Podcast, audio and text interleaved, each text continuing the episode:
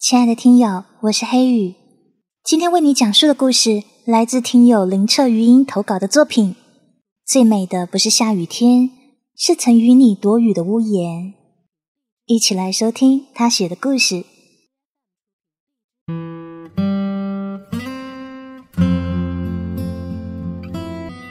还记得很早以前见到一个朋友的 QQ 签名，叫做“思念是座桥，通向寂寞的牢”。这大概是我所听过最简单、最虐心的伤感剧了。有些人说，回忆就像沏一壶茶，最初的那一遍只可以倒掉，因为太苦。说回忆很重的人，都是没能倒掉最初的那一泡。茶泡好以后，喝到嘴里，首先是微微的苦涩。很多人就是担心后面的会更苦，所以不愿意再喝下第二口。而恰巧相反的是，第二口是清香四溢，如痴如醉。那么今天要跟你分享的故事，来自听友林澈余音的投稿。故事名：最美的不是下雨天，是曾与你躲雨的屋檐。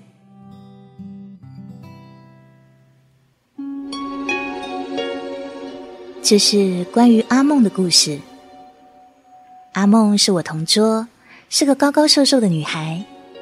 不知道是因为高所以瘦，还是因为瘦所以显高。反正啊，她给我的印象就一个字：瘦。还记得以前班主任一本正经走到她身边，然后严肃说道：“今天风有点大，你走路的时候记得把别人给抓紧了，免得给吹走啊。”班主任说完，悠悠的离开，留下了一脸懵逼的阿梦。等班主任走出教室的那一刻，我立马捂着肚子，笑得前俯后仰的。当时阿梦滑稽的表情，至今还历历在目。那张白皙的脸庞，想笑又笑不出来，一双澄澈的大眼睛里满是无语。他努努嘴，最后还是闭上了。阿梦是一个优秀的女生，也是个比较死脑筋的女生。她喜欢一个人，完全就是不顾一切的去展现自己的感情。她跟韩认识一年了，那个时候她还是一个默默无闻的小姑娘，但是韩却已是无数人心中的偶像。韩并不是个子很高的男生，但是也有着颇为英俊的外表。重要的是啊。提笔就是一首行云流水的好字啊！当时韩的字在整个学校都有着不小的名气，包括学生会贴出来的海报都是专门让韩去誊写的。不少老师私下也看着韩的作业本啧啧称奇，甚至有的时候还模仿一下呢。阿梦为了让自己可以更了解韩一些，所以主动去练字。练字的烦躁跟乏味。谁练谁知道。当时阿梦坐在我旁边的时候，我们经常一起讨论一些秘密，就好像用秘密交换秘密一样。不过大多数的时候都是他在说，因为相比他，我的秘密太少了。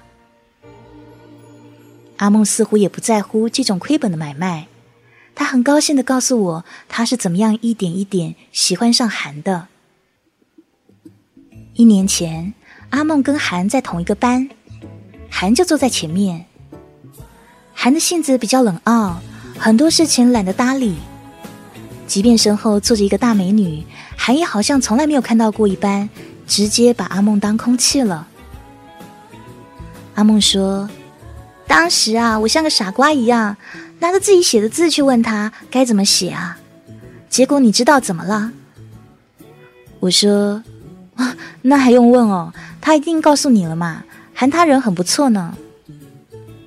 阿梦摇摇头，然后弱弱的告诉我说：“他问我有没有练过字帖，然后我说没有啊。他就说：那你练过字帖再说吧。练完了楷书练行楷，然后再练行书。等你都练完了，还有什么不懂的再来问我。”哦，所以这就是你疯狂练字帖的原因啊！阿梦老实的点点头，然后拿手上的字帖挥了挥，说：“啊，这已经是第五本字帖了。”我笑道：“你的字其实已经写的很好了耶，虽然跟韩还有一定的差距，可是等你练完，就可以正大光明去请教他啦。”阿梦再次摇摇头，然后耸耸肩说：“哎呀，其实当初问他那个问题，只不过想找个机会接近他而已。”只可惜，他完全没有给我这个机会。据我所知，到最后，阿梦还是没有跟韩在一起，因为有人比他早先一步给韩告了白，韩也没说什么，就接受了。我和韩关系还不错，韩来我家玩的时候，我就随口提到了阿梦，然后告诉他：“哎，阿梦以前喜欢你，你知道不？”韩噗嗤一笑，然后说：“我又不是傻子，当然看得出啊。只是阿梦太笨，胆子又小，到毕业他都没有说出那几个字呢。其实我对他印象还不错，是个很努力的女孩。可惜啊，有人比他早一步。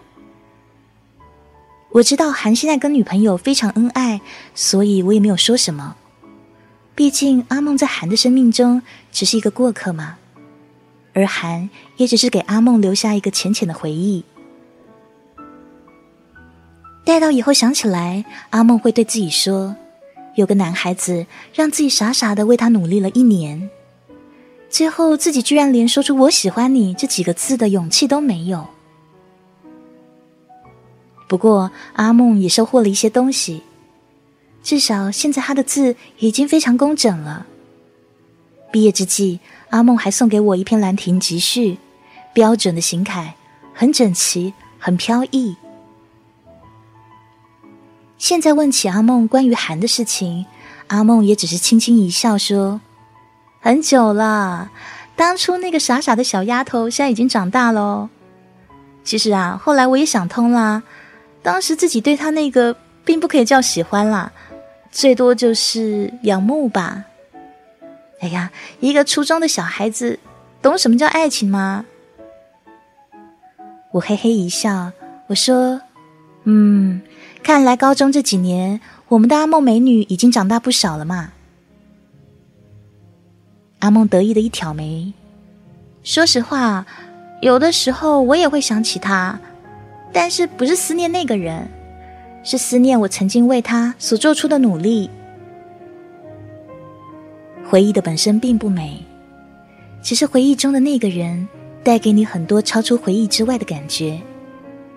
就像断桥之上，最美的不是断桥残雪，而是残雪中你曾与他留下的足迹。我们说，我们想念一个人，很想很想他。自己的思念就像是一坛醇酒，时间越长，醇香越浓。